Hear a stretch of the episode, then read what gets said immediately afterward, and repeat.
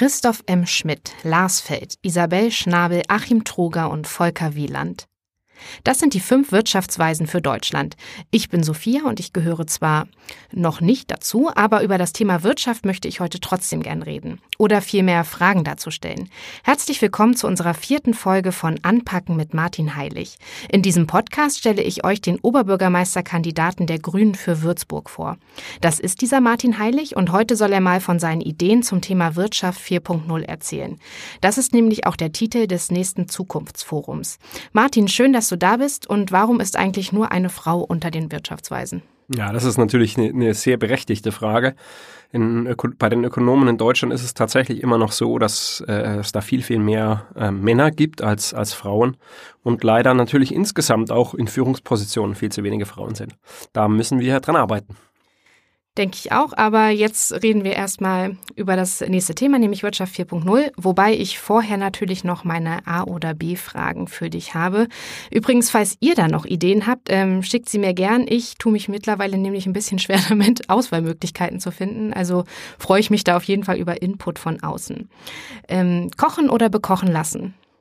Ich koche gerne, aber ich esse auch gerne. Also beides, beides tatsächlich ähm, sich, wenn man Zeit hat, einfach sich, sich was ausdenken, was Schönes auch zu kochen, vielleicht mit jemand zusammen zu kochen. Das macht mir wahnsinnig viel Spaß. Aber das Wichtige ist das Endprodukt.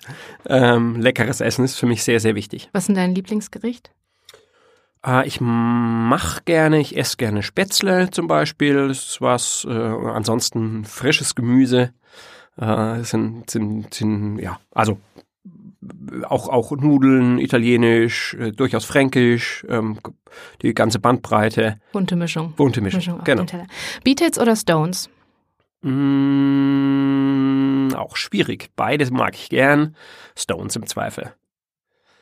Ah ja. Eigentlich, eigentlich ähm, Queen. Queen ist für mich nach wie vor ähm, die letzte recht, äh, echte, ähm, nicht rechts, die echte äh, Rockband und, und ähm, wenn ich es immer wieder mal höre und ich habe meine äh, großen Söhne auch schon infiziert, infiziert okay. ja, dann, dann das macht mir immer gute Laune. Hast du den Film im Kino gesehen, Bohemian Rhapsody? Habe ich noch nicht im Kino gesehen, nein, hatte ich, hatte ich keine Zeit okay, zu. Ich wollte gerade sagen, jetzt wird es ja. wahrscheinlich eh knapp mit ja, dem Kinogang, genau. aber vielleicht, vielleicht ja, ich Mitte des Jahres. Ich freue mich noch drauf.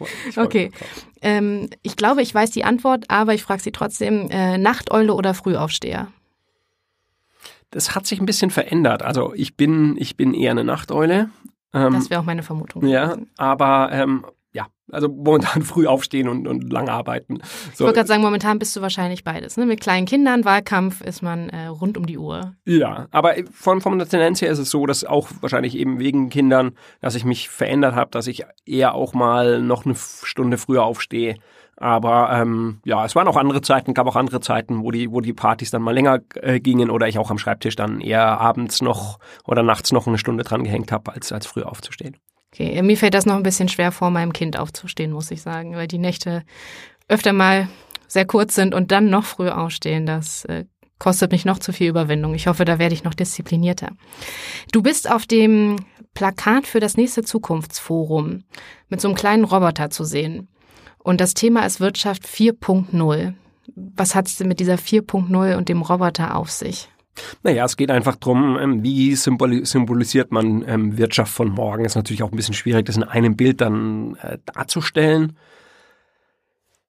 Wie stellen wir uns die Stadt, was das Wirtschaftliche betrifft, was, was Arbeit betrifft, was äh, die, wie wir miteinander umgehen, Handel und so weiter, ähm, ökonomisch betrifft, wie stellen wir uns die Stadt da in 20, in 30, in 40 Jahren vor? Was kann man als Stadt äh, für, ähm, für Entscheidungen treffen, für Vorbereitungen treffen, damit wir dann auch in Zukunft ein guter Wirtschaftsstandort sind, ähm, wo Leute gern und gut arbeiten, wo Leute auch gern und gut investieren, ähm, damit es Arbeit gibt auch und ähm, und und ja auch auch wir wir als Stadt insgesamt natürlich jedes jeden Euro, den man ausgibt, muss man irgendwie muss man irgendwie einnehmen vorher, ähm, dass wir auch als Wirtschaftsstandort gut dastehen in Zukunft. Das ist mir wichtig. Du bist ja, oder alle Welt denkt ja, du bist äh, Lehrer, bist du ja auch, aber du bist ja auch gelernter Industriekaufmann, hast VWL und Wirtschaftspädagogik studiert und Soziologie und Politikwissenschaften. Also eine recht bunte Mischung. Wie sehr hilft dir das denn bei dem Thema? Ja, das hilft natürlich enorm, weil einerseits man das Arbeitsleben aus, aus, der, aus der Praxis äh, mitbekommen hat. Im, ich habe hab ja in einer Baufirma gearbeitet, auch wie man, äh, wie man, wie man Bauprozesse orga Region, organisiert. Oder? Ja, in Rottendorf. Ähm, damals hieß die Firma noch ähm, äh, Philipp Holzmann. Das war, war die größte Baufirma in Deutschland. Ich bin nicht dran schuld, dass es die nicht mehr gibt. Okay. Ähm, also ist auch ein bisschen her schon, ähm, aber ich habe da viel gelernt, auch ähm, über, über Arbeitsprozesse, über, über Umgang eben in Unternehmen. Ähm, das, das war eine gute, war eine gute Phase. Ich habe ja dann danach gesagt, okay, ähm, mache jetzt mein Abitur und, und, und möchte eben studieren und habe dann eben auch ähm, Volkswirtschaftslehre studiert. Und ähm, es ist schon eine eigene Welt, ähm, sozusagen auch, wie funktionieren Märkte, wo und wann funktionieren sie nicht, was muss der Staat tun, wenn sie nicht funktionieren, ähm, was, was kann man tun, um, einen Wirtschaftsstandort eben attraktiv zu machen, was sind die, was sind die wichtigen Punkte. Und was mir da eben oft aufgefallen ist, es ging oft um Wachstum, Wachstum, Wachstum. Ja, und dann fand ich es gut, einen zweiten äh, Zweig zu haben, eine zweite Perspektive, zum Beispiel die Soziologie, wo es auch viel um Armut geht, um Ungleichheit, äh, was das mit einer Gesellschaft macht. Und genau diese beiden Aspekte dann zu sehen und, und mit einzubeziehen. Eben einerseits, ja, man muss eben das Geld auch erwirtschaften, was man ausgibt, zum Beispiel auch als Kommune, als, als Staat insgesamt ähm, aber andererseits eben auch das Soziale zu sehen, zu, äh, zu gucken, was, wie sind Arbeitnehmerinnen, Arbeitnehmerrechte ähm, ausgestattet, ähm, was, was bedeutet es für eine, für, für eine, für eine Stadt insgesamt, wenn, es eine höhere Arbeitslosigkeit gibt, ähm, was sind da die äh, gesellschaftlichen Ansätze, also das zusammenzubringen, das fand ich schon immer spannend. Ich bin so ein interdisziplinärer Mensch, der sich, glaube ich, auch gut in andere reinversetzen kann. Und ich glaube, aus dem Fachlichen heraus habe ich da vieles, habe ich das vieles aus dieser Zeit auch, aus, aus meinem Studium, aus meiner Ausbildung ähm, da gelernt. Ist ja auch, glaube ich, ganz gut, wenn man für so ein Amt als Oberbürgermeister thematisch breiter aufgestellt ist. Natürlich ist man nicht die eierlegende Wollmilchsau, ist ja niemand, aber wenn man zumindest auch in andere Bereiche mal reingeguckt hat und da weiß, wie sich das da anfühlt, ja, einfach auch, auch auf Leute, auf verschiedene, ähm, verschiedene ähm, aus verschiedenen Bereichen wirklich zugehen zu können, zu verstehen, ähm, um was geht es jetzt eigentlich einnehmen, ne? und und, genau. ähm, und schnell lernen, also schnell schnell einarbeiten können. Das ist das, was mir jetzt schon auch sozusagen in an der Politik so viel Spaß macht, dass man jeden Tag was Neues lernt, dass man dass man interessante Menschen trifft ähm, und, und das, das ist das, was ich als Oberbürgermeister dann auch weitermachen will, mir die Neugier bewahren und ähm, die Lernfähigkeit und und äh, nicht beratungsresistent zu werden, wie das ja oft ähm, leider ist bei vielen, die die Spitzenämter in der, in der Politik einnehmen. Du hast jetzt gerade schon ähm, Arbeitslosigkeit erwähnt. Ich habe mal die Zahlen recherchiert bei der Bundesagentur für Arbeit und zwar einmal ähm, für Deutschland insgesamt. Da lag die Quote im Dezember bei 4,9 Prozent und in Würzburg bei 2,2 Prozent. Jetzt würde ich doch sagen, läuft für Würzburg. Willst du mich testen, Sophia? Wieso? Also Würzburg hat eine Arbeitslosigkeit von 3,1 Prozent. Ähm, das ist, äh, das ist, aber äh, es ist sozusagen die Stadt Würzburg selbst. Ähm, aber das ist, ähm, es ist trotzdem sehr wenig. Also das ist, ähm, wir Volkswirte sprechen eigentlich bei drei Prozent von von Vollbeschäftigung. Äh, und und ähm, das ist natürlich, das ist natürlich, sind natürlich tolle Zahlen. Ähm, man muss aber auch sagen, 26 Prozent derjenigen, die bei uns arbeitslos sind, sind langzeitarbeitslos. Das ist immer noch eine Herausforderung, wo wir auch als, als Kommune einiges dazu beitragen können, ähm, diesen Menschen zu helfen, weil es wirklich, finde ich, ein problematisches Schicksal ist, wenn man, wenn man wirklich Arbeit sucht und keine findet. Ähm, wir haben immer noch ein Problem auch mit äh, sogenannter geringfügiger Beschäftigung, also Menschen, die schlecht bezahlt werden, die befristete Verträge haben. Ähm, befristete Verträge ist natürlich bei uns als, als Unistadt, als, äh, als Hochschulstandort ein ganz, ganz großes Thema gerade ähm, an der Uni, gerade in der, in der, in der Verwaltung, in der Forschung, ähm, da gibt es unglaublich viele befristete Verträge und äh, da kann die Stadt natürlich nur einen bestimmten Beitrag leisten, nämlich in, in dem Bereich, also die Stadt Würzburg ist ja selber auch ein großer ähm, Arbeitgeber, ähm, aber, aber trotzdem, wir können, wir können, glaube ich, auch in Gesprächen und so weiter deutlich machen, dass wir es für nicht mehr zeitgemäß halten, ähm, alle möglichen Verträge auf Teufel komm raus immer nur befristet ähm, zu vergeben. Äh, die Paradigmen haben sich einfach geändert. Äh, wir werden darüber noch, noch sprechen, dass, dass wir heute als Standortfaktor einen ganz, ganz wichtigen haben, nämlich wie gelingt es uns, qualifizierte Menschen zu gewinnen und zu halten auch. Und, und da sind befristete Verträge eigentlich ähm, sowieso äh, von gestern, ganz unabhängig jetzt von, von sozialen Gründen. Also wir als, als Familienmenschen, wir wissen, dass es, wie, wie problematisch das ist, wenn man da nicht weiß, okay, wie geht's dann eigentlich weiter? Ähm, kriege ich einen neuen Vertrag, läuft der aus, habe ich eine Phase zwischendrin? Also gerade gerade an der Uni finde ich, ähm, muss ich da muss ich da enorm was was ändern. Ja, ansonsten bei uns am Arbeitsmarkt, wir sehen es immer noch, wir haben, du hast vorhin kurz angesprochen, bei den, bei den Wirtschaftsweisen, ähm, Frauen sind, sind in Führungspositionen zu wenig. Ähm, es gibt einen, einen sogenannten äh, Gender Gap, ähm, was, was Bezahlung betrifft. Also das heißt, Frauen werden im, im, im Schnitt einfach deutlich schlechter bezahlt. Das ist nicht kein Würzburger Problem, sondern das ist ein gesellschaftliches Problem allgemein. Aber auch da kann man überall ansetzen, kann was tun. Und natürlich, was für mich als, als jemand, der sich ja auch ähm, äh, gewerkschaftlich engagiert, als, als, als, als jetzt noch Lehrer, was für mich ein ganz, ganz großes Thema ist, soziale Mobilität. Also wie gelingt es uns, äh, Menschen, die jetzt aus dem Elternhaus kommen, ähm, wo, wo der Geldbeutel nicht so dick ist, ähm, die jetzt eher bildungsfern, ich mag das Wort nicht so gern, äh, ähm, aus einem bildungsfernen Elternhaus kommen. Äh, wie, wie kann man die dazu bringen, dass die die Chance bekommen, ähm, eine gute Bildung zu erlangen, äh, wirklich einen Abschluss zu bekommen, ähm, dann auch einen qualifizierten Beruf zu haben. Wir haben so viele Talente, die, die in unserem System auf der Strecke bleiben. Und da kann die Kommune natürlich, wir werden über Kinder ja nochmal extra reden. Genau, das ist mir ein ganz, ganz großes äh, Herzensanliegen. Auch da kann die Kommune viel tun. Also ähm, ja, sieht nicht so schlecht aus. Ähm, Arbeitslosenquote, aber es gibt auch noch viel zu tun. Okay, die Zahlen, ähm, da gucke ich einfach nochmal nach. Ich hatte wirklich geguckt für Dezember 2019. Ich hatte nämlich auch die andere Zahl im Wahlprogramm gesehen und bin davon ausgegangen, dass das noch eine, eine Version ist, eben weiß ich nicht, aus Mama. Gucke ich nach, verlinken wir in den Shownotes, so oder so willst du was tun. Und eine Sache ähm, noch zu dem, weil du sagtest, bildungsfern, das Wort magst du nicht so gerne, ich auch nicht. Ich habe da mal was Interessantes zu gelesen von einem Betroffenen, der auch sagte, es stört ihn immer total, wenn die Leute von sozial schwach reden oder bildungsfern, weil die sind ja nicht sozial schwach, sondern finanziell schwach. Und ich glaube, das ist der Punkt, den du ja auch meintest, weil wenn das Geld vielleicht fehlt, dann fehlt auch ähm, einen Zugang zu Bildung oder zum, zum Arbeitsmarkt. Und ich glaube, das ist das. Ja, aber, ja, aber genau das darf eben nicht sein. Genau, also nur ja. weil, weil ähm, die Eltern wenig Geld haben, ist es kein Grund, dass jemand nicht, wenn er, wenn er das möchte und das Zeug dazu hat, äh, ne, ne, ein Abitur macht, äh, ans, an, an, an die Universität oder, oder Fachhochschule geht und, und, ähm, und das erreicht, was er erreichen kann, was er erreichen will. Und das ist das Wichtige. Ja, da, da, da soll eben gar keiner diskriminiert werden, sondern im Gegenteil. Manche eben auch aus dem konservativen Spektrum, die drehen das dann so um, als würde man irgendwie runterschauen auf diejenigen, die, ähm, die einen Quali haben oder, oder ähm, Mittelschulabschluss. Das ist natürlich Quatsch. Ja, das würde, würde mir nie einfallen, ähm, sondern es geht einfach darum, jedem und jeder die Möglichkeit zu geben, äh, ist aus sich das zu machen, was er machen möchte. Ja, das finde ich auch gut. Ich habe mal eine getroffen, es war allerdings in Schweden, und die hat gesagt, sie möchte ähm, Verkäuferin werden. Und alle haben sich mit ihr gefreut. Und es war so eine richtig ehrliche Freude, weil diese junge Frau das machen konnte, was sie gerne machen wollte.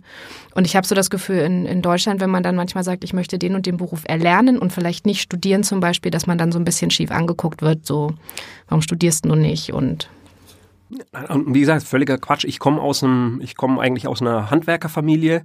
Ähm, ich würde da nie sozusagen irgendwie einen Dünkel haben. Das würde mir im Traum nicht einfallen. Nun muss muss uns natürlich auch bewusst sein, ähm, ein ausgelernter äh, Schreiner wird in der Region äh, teilweise mit 12 Euro die Stunde bezahlt.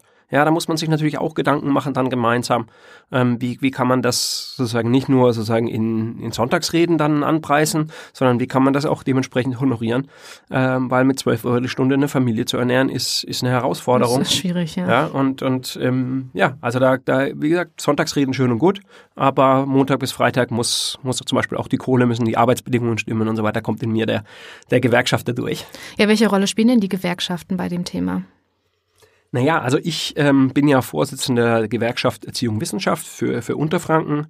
Ähm, und, und es prägt mich natürlich schon, dass man auch die Arbeitnehmerinnen, Arbeitnehmerperspektive sich mit, mit anschaut. Und ähm, der, der DGB, äh, Kreisverband Würzburg, hat zum Beispiel zur Kommunalwahl ähm, ein Anforderungsprofil formuliert ähm, und hat gesagt, äh, wir wollen gute Arbeit. Ähm, wir wollen Kinderbetreuung, Gesundheit, Wohnen, ÖPNV und haben dort sozusagen eine Art Kriterienkatalog, was sie sich von der Kommunalpolitik erwarten. Und dieser Kriterienkatalog, den findet man eins zu eins bei mir im Programm. Also wer jetzt von wem abgeschrieben hat, da hat, ist ein bisschen anders formuliert an manchen Stellen, ja. Aber da merkt man sozusagen, ähm, da schlägt, da schlägt ein Herz von jemandem, der sagt, ähm, wir, wir müssen auch die Arbeitsgesellschaft vorbereiten, so organisieren, dass, dass es faire Bedingungen für alle gibt, ähm, dass, dass zum Beispiel ähm, sowas wie, wie eine Sach, äh, sachkundlose Befristungen, wir hatten da schon mal kurz drüber geredet, ähm, dass, dass, dass, dass man das eben möglichst gering halten sollte, ähm, dass, dass man zum Beispiel auch versucht, äh, Aufträge zu vergeben an Firmen, die ähm, tarifgebunden sind, die auch, äh, die auch Mitbestimmung haben in ihrer, in ihrer, ihrer Firma. Ähm, da kann man schon drauf gucken. Also natürlich gibt es auch Vergabeverfahren, das sind natürlich alles immer rechtliche Geschichten. Ähm, vieles ist auch Landesrecht, Bundesrecht, aber als Kommune, als Oberbürgermeister kann man sowas natürlich mit anstoßen und ansprechen und kann immer wieder sagen, wir gucken darauf, wo immer das möglich ist, einfach auch Aufträge zum Beispiel zu vergeben an Unternehmen, die ihre Leute einfach anständig, anständig behandeln. Ja, und die anderen Themen, ähm, die haben wir ja sozusagen extra nochmal Kinderbetreuung, ähm, Gesundheitsbereich, gut, da sind wir als Stadt Würzburg natürlich ähm, unglaublich gut aufgestellt, ähm, muss man muss man klar sagen, durch, dadurch, dass wir eine, eine, eine, äh, Krankenhausstadt einfach sind und, und tolle Kliniken haben. Ähm, Bereich Wohnen ist ganz wichtig, haben wir ja haben wir auch schon drüber geredet und dann natürlich ÖPNV, was auch so ein Thema ist. Also das sind das sind alles Themen. Es hängt also wieder alles mit allem zusammen. Allem, alles mit allem zusammen, ja, aber ich glaube schon, dass mich das als als Gewerkschafter schon auch prägt, dass man sagt, okay, ähm, Arbeit muss nicht nur oder Wirtschaft muss nicht nur aus der Perspektive von Unternehmen gesehen werden, aus, aus Sicht von Unternehmerinnen und Unternehmern, die auch, ja, wie gesagt, dieser Perspektivwechsel ist mir wichtig, sondern aber auch äh, die Arbeitnehmer, Arbeitnehmerinnen, ähm, gute Arbeit für, für alle. Das ist mein Ziel. Was ja auch mit dem Thema Wirtschaft und äh, Wachstum zu tun hat und ja auch nochmal eine eigene Podcast-Folge bei uns sein wird, ist das Thema Klimawandel. Kannst du mir mal erklären, wie das zusammenhängt? Wirtschaft und Klimawandel? Naja, also ich meine, da gibt es sozusagen zwei ganz grobe Aspekte. Das eine ist, die Klimahitzung schädigt die Wirtschaft, wenn man das mal so allgemein sagen darf, kann äh, massiv.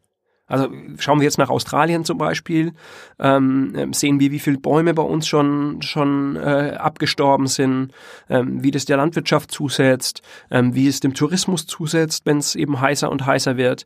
Ähm, wir haben wir, Überschwemmungen ähm, werden zunehmen, Starkregenereignisse werden zunehmen, Trockenperioden werden zunehmen. Das sind alles Dinge, das ist ganz klar, dass sich das wirtschaftlich auswirkt. Und es gibt ja da auch die, diese große Studie, ähm, vom, äh, vom Weltwirtschaftsforum, die, die ganz klar herausgearbeitet haben, es ist deutlich günstiger, etwas zu tun gegen die Klimaerhitzung, als nichts zu tun. Als da hinterher die Folgen, ähm, Dann, die man ja auch nur bedingt äh, beseitigen kann. Ne? Ja, also aber trotzdem, das sind auch enorme Kosten mhm. einfach, wenn man jetzt mal rein sozusagen unter dieser ökonomischen Brille sich anschaut. Ähm, nichts tun ist keine, keine Perspektive. Und andererseits ist es so, klar, ähm, eine, eine, eine Transformation, eine Umstellung des Wirtschaftssystems, das ist, kostet Mühe, das kostet Geld, das kostet Hirnschmalz. Äh, ganz sicher, so die, weiter so, das, das, das ist gar keine Option. Aber es bietet natürlich auch enorme Chancen enorme Chancen. Ich meine, wir haben, wir haben hier in, in Deutschland gesehen, die Automobilindustrie hat jahrelang eigentlich viele Chancen, gerade bei der E-Mobilität verschlafen und zahlt einen hohen Preis dafür. Also wenn wir VW anschauen, auch mit mit äh, mit den ähm, mit mit der mit der Abgasaffäre und was jetzt immer noch danach folgt, ähm, da hat man anstatt dass man sozusagen aktiv angegangen ist und geguckt hat, was kann man tun, hat man versucht irgendwie äh, mit mit Schummelsoftware sich da rauszuschleichen und es hat hat nicht hat nicht funktioniert. Ähm, wir werden, kann zum Beispiel in der Automobilindustrie einen extremen Technologiewandel haben in den nächsten, nächsten Jahren. Ich war hier bei, bei der Firma Hofer Powertrain ähm, eine, eine, eine tolle Firma in Würzburg, die uns leider verlässt, die ihren Standort aus, äh, nach, nach äh, verlegt äh, in, in, in, in, in den Landkreis Würzburg. Finde ich einen unglaublichen Verlust. Da haben wir auch, ist auch irgendwas schiefgelaufen, muss ich ganz ehrlich sagen. Ähm, da müssen wir uns Gedanken machen, dass solche Sachen nicht passieren. Im Gegenteil, dass wir solche Firmen ähm, vielleicht auch reinholen aus dem, aus dem Umland. Und ähm, mit, mit denen war ich im Gespräch und, und sie haben sich auch sehr viel Zeit genommen und wir haben es besprochen, was für einen extremen Technologiewandel wir da haben werden. Und das wird ähm, nicht nur Deutschland insgesamt, nicht nur die Region, sondern auch Würzburg mit vielen Zulieferfirmen äh, wird das schon, schon auch deutlich ähm, zusetzen. Dieser Strukturwandel ist eine Herausforderung. Aber jetzt leidet ja auch ähm, die Umwelt darunter, dass wir so, so viel konsumieren. Und eigentlich ist es ja so, dass wir doch wieder lernen müssen, also zumindest ist das jetzt so meine Erfahrung, ähm, weniger zu konsumieren, eben einfach, es ist alles viel zu viel und das fördert natürlich äh, den Klimawandel. Und wie kann denn dann eine Wirtschaft, die auf Wachstum ausgelegt ist, überhaupt noch funktionieren? Das ist eine ganz interessante Frage, weil ich wollte, wollte eigentlich sozusagen noch was ergänzen. Es gibt ja die Firma Brose auch in Würzburg, ähm, die, die ähm, schon in einiger Zeit vorher, bevor sie Prose waren, die waren ja bei Siemens, äh, Siemens VDO, ähm, da waren die Vorreiter in der Elektromobilität zum Beispiel. Aber das wurde nicht angenommen, da war der Markt noch nicht da, der Staat hat es nicht genug unterstützt und da haben wir sozusagen mit einer unglaublichen Technologieführerschaft im Grunde genommen oder, oder mit einem wichtigen Beitrag ähm, konnten wir nicht, konnten wir nicht unterkommen. Und die haben mir auch mal in einem, in einem Gespräch gesagt, ähm, bei, bei Brose, wir sind eigentlich darauf angewiesen, dass es klare Vorgaben gibt für für Umweltrichtlinien. Und du denkst ja zuerst, naja, bin ich hier im falschen Film? Sagen die das jetzt nur zu mir, weil ich ein Grüner bin? Nee, das ergibt natürlich total Sinn, weil eine anspruchsvolle Technologie ähm, da ist, da ist Deutschland ähm, wirklich auch wettbewerbsfähig. Wenn es nur geht um billig, da sind wir natürlich mit China überhaupt nicht wettbewerbsfähig. Das heißt, die Unternehmen wünschen sich im Grunde genommen klare Vorgaben, die auch klar umgesetzt werden. Das ist sowas Politisches, was, was in den letzten Jahren ja total verschlafen wurde. Ja, aber ist das denn mit dem Wachstum? Du hast es, hast es angesprochen. Das ist ähm, schwierig, finde ich, ne? Also es ist irgendwie so eine Gratwanderung. Ja, also ich, ich, ähm, also viele, viele ähm, linksorientierte, ökologisch orientierte Menschen sagen, ja, äh, Wachstum ist, ist des Teufels und ähm, aber als, als Ökonom habe ich mich damit natürlich schon intensiv auch auseinandergesetzt. Ich habe auch ähm, mit, einer, mit einer Schulklasse von mir tatsächlich mal ein Projekt darüber gemacht, über alternatives Wachstum, wie kann man Wachstum eigentlich begreifen. Und wir sind gemeinsam eigentlich zu einem, zu einem Ergebnis gekommen, ähm, dass man das deutlicher differenziert sehen muss. Also was ist denn eigentlich Wachstum? Wenn, wenn wir heute irgendwie eine Hagelkatastrophe haben, dann steigt unser Bruttoinlandsprodukt. Ja, weil dann müssen ja neue Scheiben eingebaut werden und so weiter. Der Mehrwert für irgendjemand ist ja gar nicht da. Also wir haben zwar Wachstum, aber es ist natürlich nicht positiv. Andererseits ist natürlich in diesem Bruttoinlandsprodukt ist auch da, wenn wir mehr Solaranlagen oder Windräder aufstellen, wenn wir äh, mehr und bessere Kinderbetreuung oder oder oder äh, Pflege auch auch gewährleisten oder bessere äh, Beratung, nachhaltigere Lebensmittelproduktion, äh, mehr Museumsführungen, Lesungen, Kunstausstellungen, ja, äh, das ist auch Wachstum. Ja, also wenn wir davon, davon mehr anbieten. Das heißt, für mich gibt es schon ein, ein, Wachstum, das wir haben wollen und ein Wachstum, das wir nicht haben wollen. Und, und auch als Stadt kann man natürlich, äh, kann man natürlich einiges dazu, dazu beitragen. Wir wollen natürlich weniger ähm, SUVs im Zweifel in der Stadt und, und Wegwerfprodukte ähm, und, und Ölverbrauch oder, oder, oder, oder eben, dass ähm, mehr, mehr ähm, CO2-Ausstoß herrscht, sondern wir wollen die guten Sachen anreizen und die unterstützen. Und da gibt es natürlich schon äh, Möglichkeiten auch in der Stadt. Dazu passt ja ganz gut der Würzburger Unverpacktladen, wo man halt Lebensmittel unverpackt kaufen kann, weil Essen muss ich ja, Ne, da, da komme ich nicht drum rum. Ist ja auch schön, haben wir ja vorhin schon drüber gesprochen. Ähm, aber da kann ich eben mein, meine Lebensmittel eben zum Beispiel ohne Plastik und auch ohne Papierverpackung kaufen. Wie grün konsumierst du denn privat? Bin ich der, bin ich der Vorzeige Bist du der Vorzeige Öko, genau. nein, sicher nicht. Also ich bin eigentlich ein Hedonist. Ja? Also ich, ich, ich liebe das schöne, leckere. Äh, äh ich feiere die Feste, wie sie fallen. Ähm, ich, ich gönne mir selbst und anderen ähm, Gutes. Also Ähm, es gab ja mal, ähm, was die Grünen betrifft, gab es ja da auch schon sozusagen einige, einige äh, Geschichten oder ich sage auch Kampagnen, also gegen Veggie Day, du erinnerst ja, dich. Ja, ja. ja ähm, das, das, äh, da war ja auf Seite 236 des Bundestagsprogramms, ich war da Bundestagskandidat, ich hatte davon gar nichts gewusst. Ja. Irgendein Spin-Doktor einer, einer anderen Partei hat es dann irgendwie mal rausgefunden, hat gemerkt, das kann man gut als Kampagne vermarkten. Grünen haben eigentlich gesagt, wir wollen, wir wollen einen Tag in der Woche, wo wir Kantinen empfehlen, kein Fleisch anzubieten, wie das zum Beispiel in der, in der, in der, in der katholischen Kirche sowieso, ähm, sowieso zum Beispiel der Fall ist, ja, dass man am Freitag kein, kein Fleisch isst. Äh, da, ähm, da ist es, da ist es, äh, da ist es dann eben ähm, gelungen, äh, den Grünen äh, zu unterstellen, sie wären eine Verbotspartei ja und sie wollten, um uns, sie wollten uns sagen, was, was wir tun müssen. Und es lag natürlich dann auch ein bisschen, ähm, ist meine persönliche Einschätzung an dem, an dem Spitzenpersonal. Wir hatten damals Jürgen Trittin und Katrin Göring-Eckert, die auch natürlich sehr, sehr nüchtern, auch so ein bisschen also ne, ich mag sie beide, aber so ein bisschen das Oberlehrerhafte, was man den Grünen manchmal unterstellt, das, das wurde, hat bei denen verfangen. Ja? Das würde natürlich bei einem Martin Heilig würde das, würde das nicht verfangen, das würde auch bei einem Robert Habeck äh, nicht verfangen. Das, das hat man übrigens auch nicht mit einem, mit einem Joschka Fischer machen können. Ja? Das, äh, das, das ist da nicht, nicht, äh, nicht geglückt. Ähm, ja, ich, ich lebe gerne gut, aber ich achte natürlich schon auf meinen Konsum. Also ich, äh, kaufe fast ausschließlich Bio und fast ausschließlich regional. Ähm, ich möchte jetzt keine Werbung machen für, für, für einzelne Läden. Wir haben da verschiedene tolle Läden in Würzburg.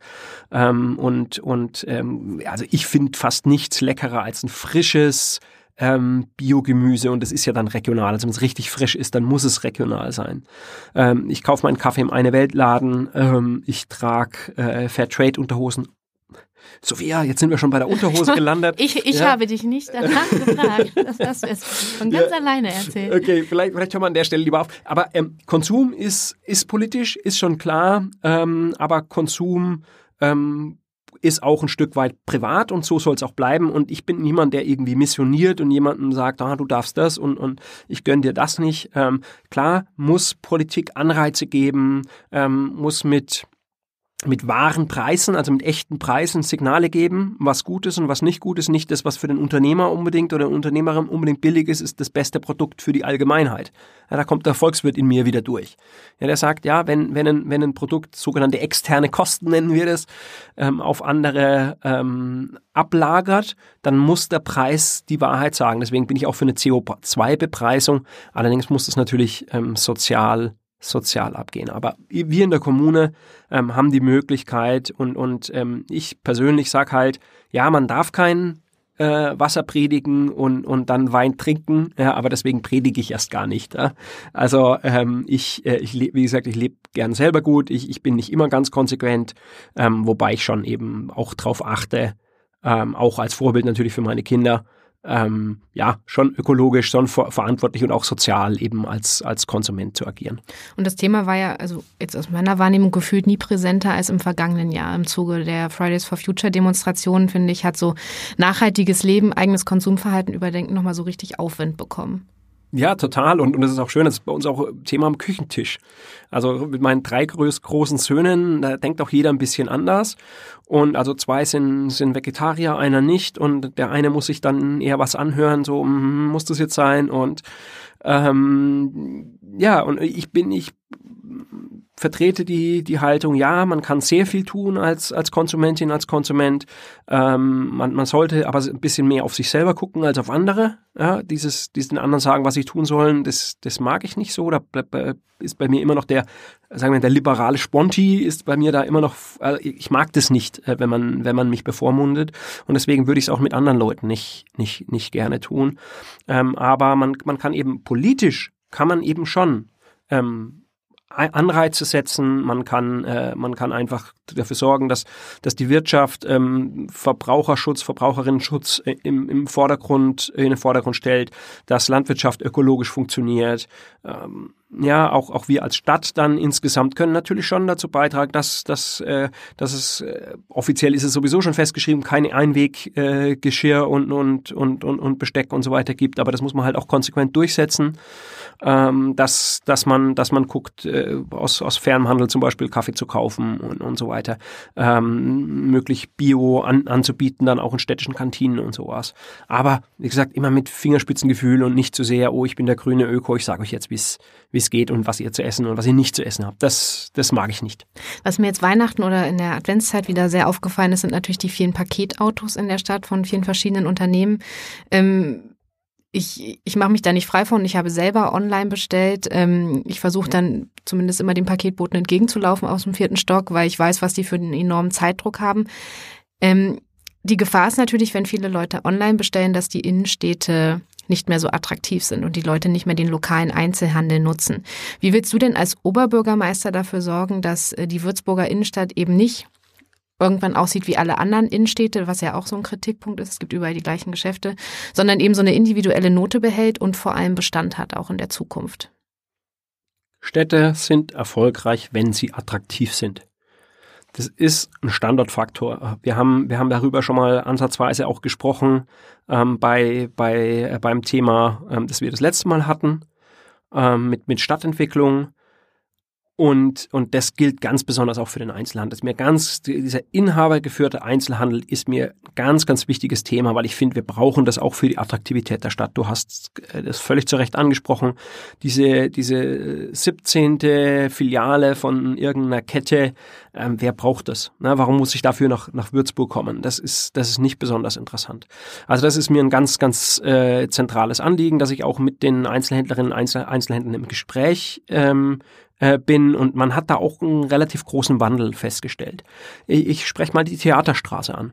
Ich weiß nicht, die Theaterstraße, die war jetzt quasi zur Fußgängerzone gemacht. Da fährt immer noch ein Bus durch mhm. oder ist immer noch ein mhm. Bus durchgefahren, was nicht so toll ist.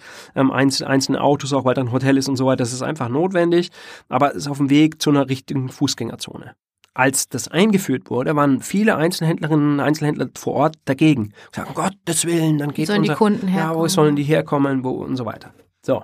Jetzt musste man, weil es einen Umbau gibt, das, das Ganze mal wieder öffnen, zumindest für eine Zeit. Ja, was macht ihr denn mit unserer schönen Fußgängerzone? Ja, also äh, man merkt einfach ähm, da einen Stimmungswandel. Aus Erfahrung wird man klug. Ähm, unsere Stadt wird nicht dadurch konkurrenzfähig mit Paketzulieferern, dass man überall mit dem Auto direkt vor die, vor die, vor die Ladentür fahren kann. Das, das muss einfach, das muss einfach bewusst sein. Das zeigen ja auch andere Städte. Das zeigen andere Städte. Man muss, man muss was anbieten, man muss ähm, Spielmöglichkeiten vor Ort ähm, verbessern. Wir brauchen mehr Grün in der Stadt, wir brauchen mehr Wasser in der Stadt. Ähm, wir müssen unsere unglaubliche Schönheit und das unglaubliche Potenzial als Stadt Würzburg behalten, jetzt auch im Rahmen Klimawandel, was ich gesagt habe, wenn die Städte sich immer mehr aufheizen dann ist, ist natürlich ähm, so ein QR-Code-Platz in der jetzigen Form überhaupt nicht mehr darstellbar. Ist traurig, dass ich das sagen muss, weil das Ding wurde ja jetzt erst vor kurzem ähm, ähm, fertig ähm, saniert, umgebaut, aber da müssen wir wieder ran, irgendwie, vielleicht nicht gleich, aber, aber in, in, in naher Zukunft, um da einfach Grün reinzubringen. Ähm, das hat viel zu tun natürlich, warum ist Würzburg insgesamt doch so ein, so ein interessanter und, und attraktiver äh, Standort? Weil wir unglaublich viele Feste haben, weil wir unglaublich viel Kultur in der Stadt haben. Das zieht viele Menschen in die Stadt. Die kommen nicht zum Einkaufen. Wie oft gehen wir in die Stadt ähm, und, und kaufen was ein und waren gar nicht eigentlich unterwegs, um was einzukaufen ja, sondern, sondern man geht nicht unbedingt gezielt zum, zum Einkaufen, sondern man ist auf dem Weg da und dahin und sieht, ah, schau mal, der Laden, das sieht da schön aus und jetzt nehme ich was mit. Also davon lebt der Einzelhandel, das, was geboten ist. Ja, Straßenmusik ist so ein kleines, kleines, feines Thema. Ja, ähm, aber Stramu ist ja riesig in Stramu ne? ist, ist riesig, aber, aber ähm, das ist auch zum Beispiel so ein kleines ähm, Kulturthema, was, was immer wieder angesprochen ist von, von Kulturschaffenden in Würzburg, ähm, dass, dass Straßenmusikern das Leben äh, äh, und Musikerinnen das Leben schwer gemacht gemacht wird. Im Gegenteil, das sollten wir fördern, das sollten wir gucken. Wir wollen die schönsten, besten, tollsten wollen wir in, in Würzburg haben, weil weil weil weil es dann äh, interessant und attraktiv ist, in die Stadt zu gehen, wenn ich dann auch tolle tolle Musiker da habe. Also Stramu hast du angesprochen, genau solche Kulturevents, auch ähm, durchaus auch äh, Weinfeste. Ähm, in, in ihrem Rahmen sind, sind durchaus was, was, was die Stadt attraktiv hält, ähm, wo wir, wo wir gemeinsam gucken müssen und dann äh, gehört da natürlich, gehört da natürlich ÖPNV dazu, da gehört natürlich das Fahrradfahren dazu. Das, das sind alles, äh, alles so Dinge. Ähm, wir müssen mal drüber nachdenken, ob wir zum Beispiel auch, äh, also an der einen oder anderen Stelle braucht es vielleicht auch Kurzparkmöglichkeiten. Ja, dass ich sage, okay, da finde ich wirklich auch immer einen Parkplatz, da darf ich auch nur kurz parken, aber wenn ich doch was Größeres einkaufen will, gehe ich erst, lass mein Auto stehen, suche es mir aus und wenn ich dann was Größeres doch einladen muss, kann ich doch ähm, vielleicht in die Ladenstraße fahren und kann, kann das einladen. Da muss man ein bisschen kreativ sein, eben auch mal angucken, was es in anderen Kommunen gibt. Ähm, und, und ich bin da total optimistisch, was Würzburg betrifft. Ähm, es gibt natürlich auch einen Strukturwandel ne, der eine oder die andere muss sich natürlich auch mal Gedanken machen, wie er, wie er sein Angebot anpassen kann an das, äh, das was es gibt. So, so eine Idee zum Beispiel für mich wäre nochmal, ähm, wo wir auch teilweise ähm, Leerstände haben, so in, in den B-Lagen, auch, auch teilweise in den Stadtteilen natürlich. Jetzt Krombühl, ist, da gibt es eigentlich so ein paar ganz interessante, ganz tolle Läden, aber auch, auch Leerstände immer wieder. Äh, da gibt's gibt's die Idee und, und, und äh, Projekte in anderen Kommunen, dass man äh, Aussteller, zum Beispiel zu Modeausstellern, gibt es immer so kleine Labels, die ganz interessant sind, die können da mal für acht Wochen rein. So ein kleiner ja? Pop-up-Store quasi. Pop-up-Store, ne? ähm, wo man das, das durchwechselt. Ähm, das ist dann nicht nur gut für diejenigen, die da ausstellen können, sondern es ist dann auch interessant natürlich für die Läden außenrum. Wenn, wenn ich weiß, Mensch, in Krombühl gibt es da so einen interessanten Pop-Up-Store, neben mm, guten Bioladen, Laden, wo ich meine, meine Platten und CDs kriege oder leckere Schokolade, äh, dann, dann äh, andere nette Cafés oder sowas, ähm, dann dann gehe ich da mal hin und dann kaufe ich auch noch X oder Y oder Z Ist ja in der Zellerau so ein bisschen passiert da am Bürgerbräugelände, ne? Haben sich ja auch, dann sind auf einmal mehrere Geschäfte im Bioladen, Café und solche Sachen und dann fahre ich auch in die Zellerau, obwohl ich manche Sachen natürlich auch in der Innenstadt kriegen würde, aber Mal abgesehen davon, dass das Bürgerbräugelände auch schön geworden ist, finde ich. Genau, solche Sachen sind natürlich auch eine Art ähm, Quartiersmanagement, ein Thema, das wir schon mal, schon mal hatten. Das kann man als, als Stadt natürlich auch gezielt fördern. Wir haben unglaublich viele schlaue, kreative Köpfe in der Stadt. Das müssen wir aus meiner Sicht noch, noch viel mehr nutzen. Du sprichst ja auch ganz viel mit ähm, Würzburger Unternehmerinnen und Unternehmern. Und in eurem Wahlprogramm steht auch, ihr wollt die Unternehmen dazu bewegen, am Kooperationsprojekt Ökoprofit teilzunehmen. Da musste ich, also ich habe es gelesen und musste erstmal grinsen, weil ich dachte, oh ja, das klingt so richtig schön grün. und es klingt so nach richtig schön viel Papierkram. Und da, ja, was ist denn das? Und ist das, ist das viel Papierkram?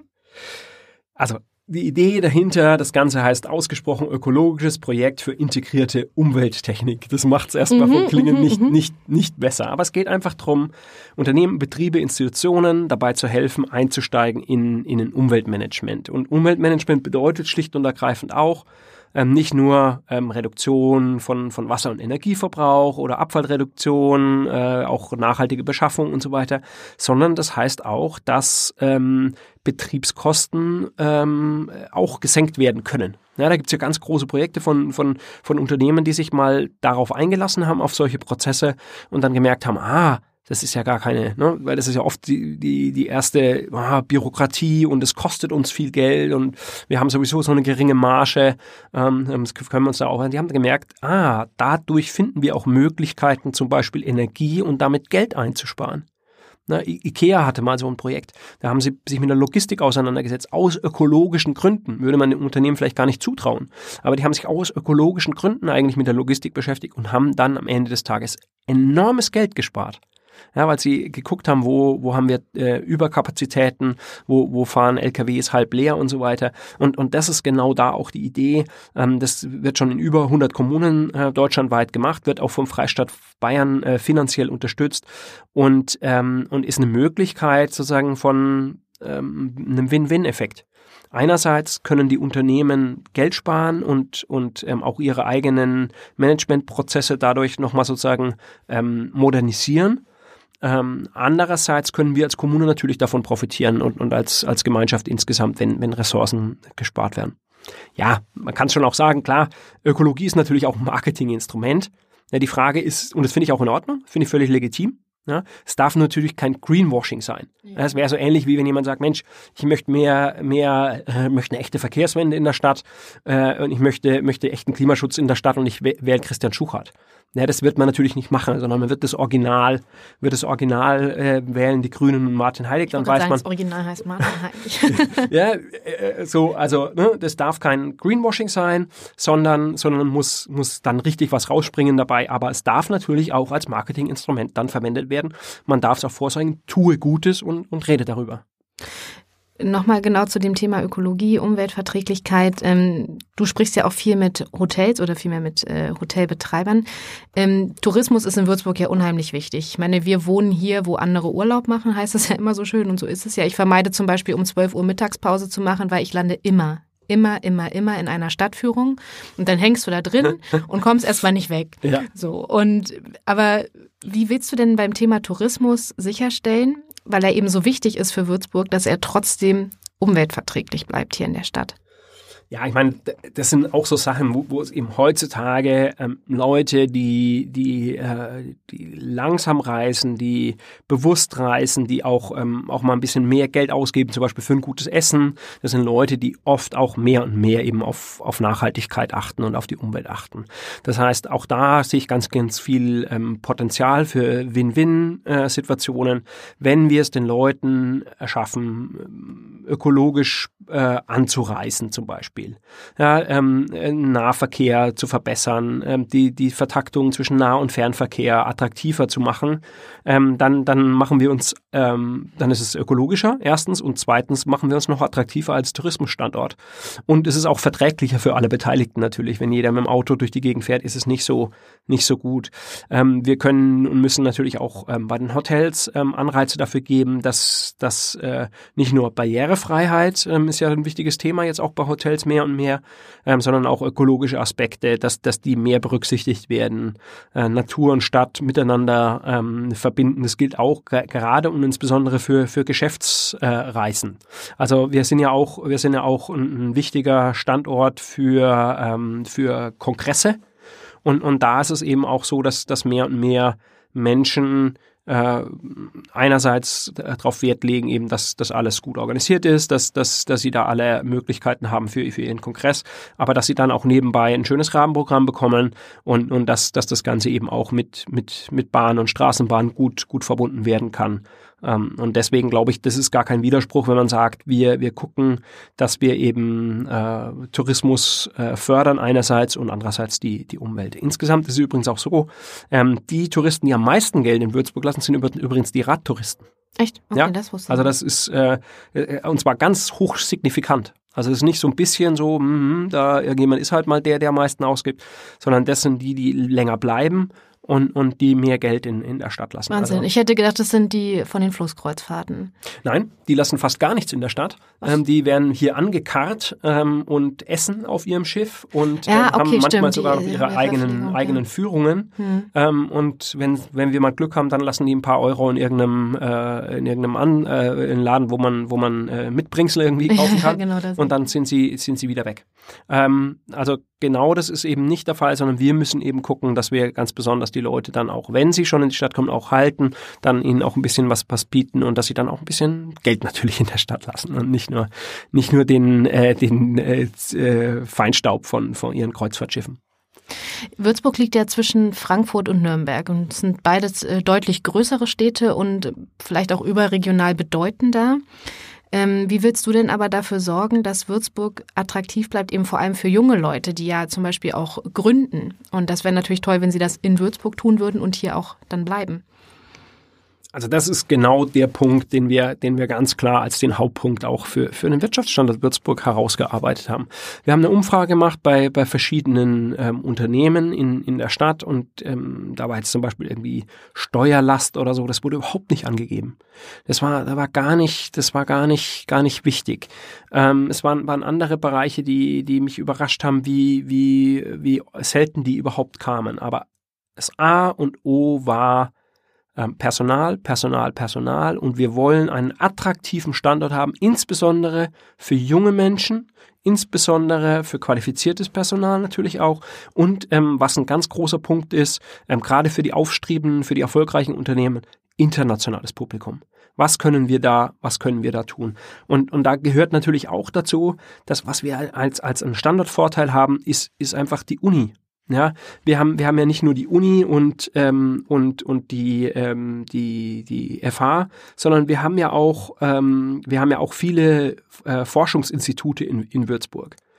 Ähm, da da gibt's da gibt's natürlich ähm, das, ist, das ist ein Riesenvorteil für uns, wenn ich da ans Süddeutsche Kunststoffzentrum denke oder Zentrum für angewandte Energieforschung, ganz ganz wichtiges Thema. Fraunhofer Institut für Silikatforschung, ja, bei der Batterieforschung ganz ganz wichtig, ganz vorne mit dabei.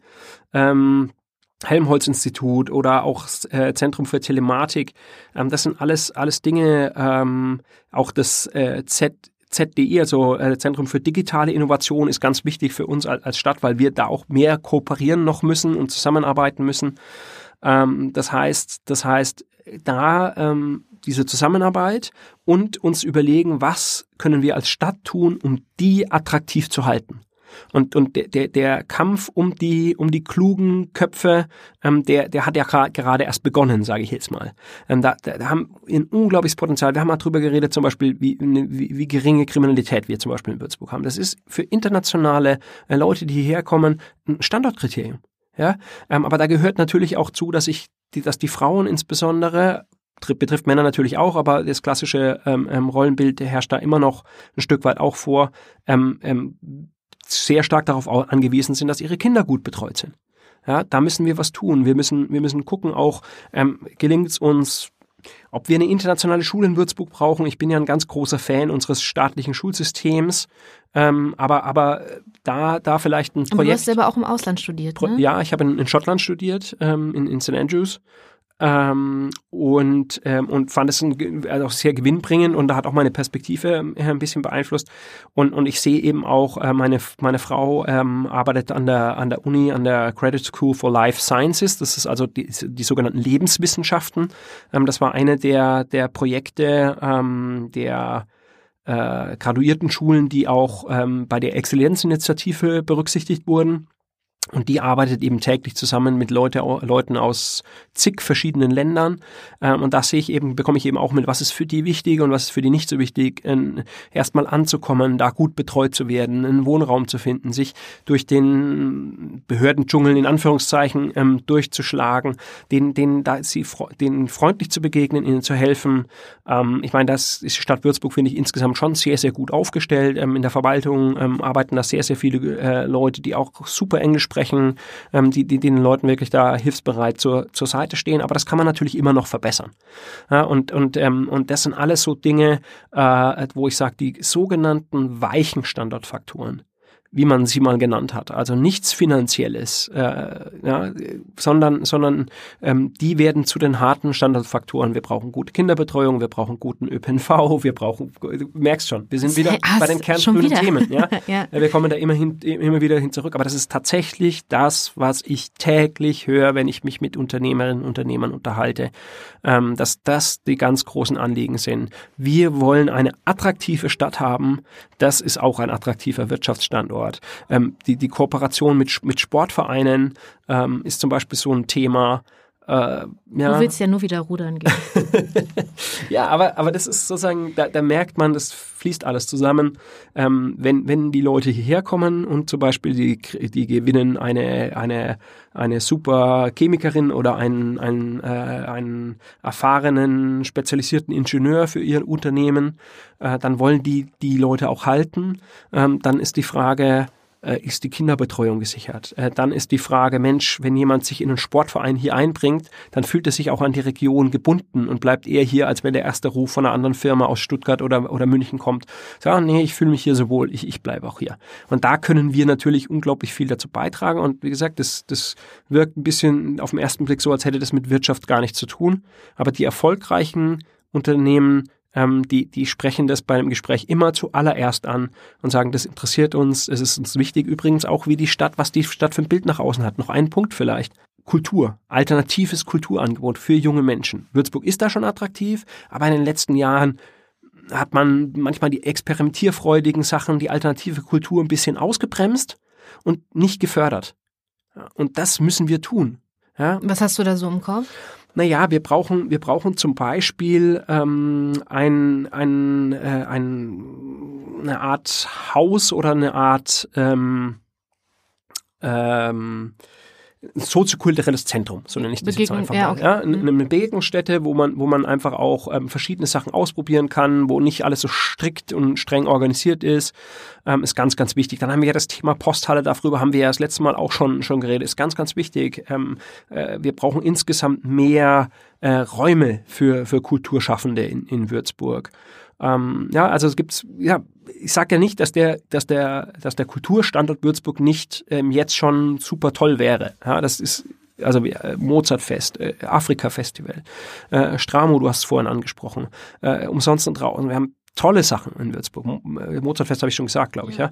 Also das ist, das ist völlig, völlig klar. Aber es geht zum Beispiel auch so ein bisschen um die, um die, um so ein bisschen um die Partykultur natürlich auch. Es ist nicht nur für die Studis wichtig, sondern auch für die, für die Jungen, ähm, die, die hier arbeiten. Da ist ja die grüne Jugend hinterher. Ja, das ist die grüne Jugend hinterher, aber da- das ist auch ein Thema. Der, Stadtrat ist, der jetzige Stadtrat ist noch insgesamt ein bisschen zu alt. Wir wollen den jetzt auffrischen, deswegen haben wir unsere Liste auch Die Liste ist ziemlich jung, wenn man sich jung, jung ja. aufgestellt. Da hoffen wir dass die, die Jungen dann auch wirklich reinkommen, ja, weil das bayerische Kommunalwahlrecht natürlich super demokratisch ist, aber auch dadurch die Älteren oft ein bisschen ähm, bevorzugt, weil, weil, weil die doch bekannter sind und dann mehr Einzelstimmen bekommen. Deswegen hoffe ich, dass wirklich von Aber es sind auch auf der Liste viele junge Leute weit vorne. ja, Ne? wir haben viele gute junge Leute weit vorne und mit einem guten grünen Ergebnis werden wir die auch, werden wir die auch in den Stadtrat reinbekommen. Da bin ich, bin ich optimistisch. Und dann geht's so, so um sozusagen wie, wie Sperrstunden zum Beispiel für, für Diskotheken und Kneipen.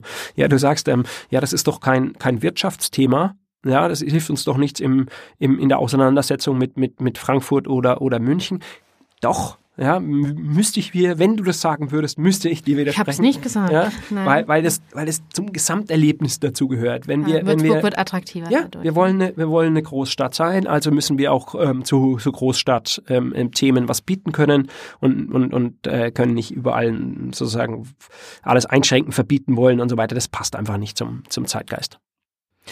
Ja, ich merke schon, also doch nach unserem Gespräch fühle ich mich jetzt ganz gut gerüstet für meine vielleicht zukünftige Tätigkeit als Wirtschaftsweise. Nein, ich glaube nicht. Aber auf jeden Fall hat es wieder mal gezeigt, wie breit dieses Thema ist, ähm, wie viele andere Themen damit äh, zusammenhängen. Und ich habe auf jeden Fall Lust, mich damit weiter zu beschäftigen. Und beste Gelegenheit dazu ist natürlich das kommende Zukunftsforum am 4. Februar. Uhrzeit und Ort stehen noch nicht genau fest, aber sollte es bei Ausstrahlung feststehen, verlinken wir es natürlich in den Show Notes. Und es ist auch alles zu finden auf der Homepage dann der Grünen, www.grüne-würzburg.de. Deine Seite gibt's auch noch, www.martin-heilig.de. Da darf man natürlich auch jederzeit vorbeischauen. Und beim Zukunftsforum, jetzt musst du mir nochmal helfen, ist zu Gast Dieter Janecek. Janicek. Janecek, Genau. ich, äh, genau, die, die Betonung liegt auf der ersten Silbe. Von den Grünen, der ist Bundestagsabgeordneter und Experte für die Themen Wirtschaft und künstliche Intelligenz. Das gehört ja da auch noch mit rein, das haben wir jetzt gar nicht besprochen, aber kommt ja vielleicht dann beim Zukunftsforum. Du bist natürlich da, Stadtratskandidatinnen und Kandidaten sind da. Ihr müsst auch kommen und eure Fragen stellen. Ich denke, es gibt viel zu besprechen. Vielen Dank für das Gespräch und euch vielen Dank fürs Zuhören. Bis zum nächsten Mal. Ich danke euch auch sehr fürs Zuhören und würde mich sehr freuen, euch auch persönlich kennenzulernen. Ähm, Dieter Janicek ist ein super Typ. Ähm, absolut, äh, absolut bereichernd. Ähm, kommt vorbei, schaut es euch an, kommt mit mir ins Gespräch, würde mich sehr freuen. Bis dann. Ciao.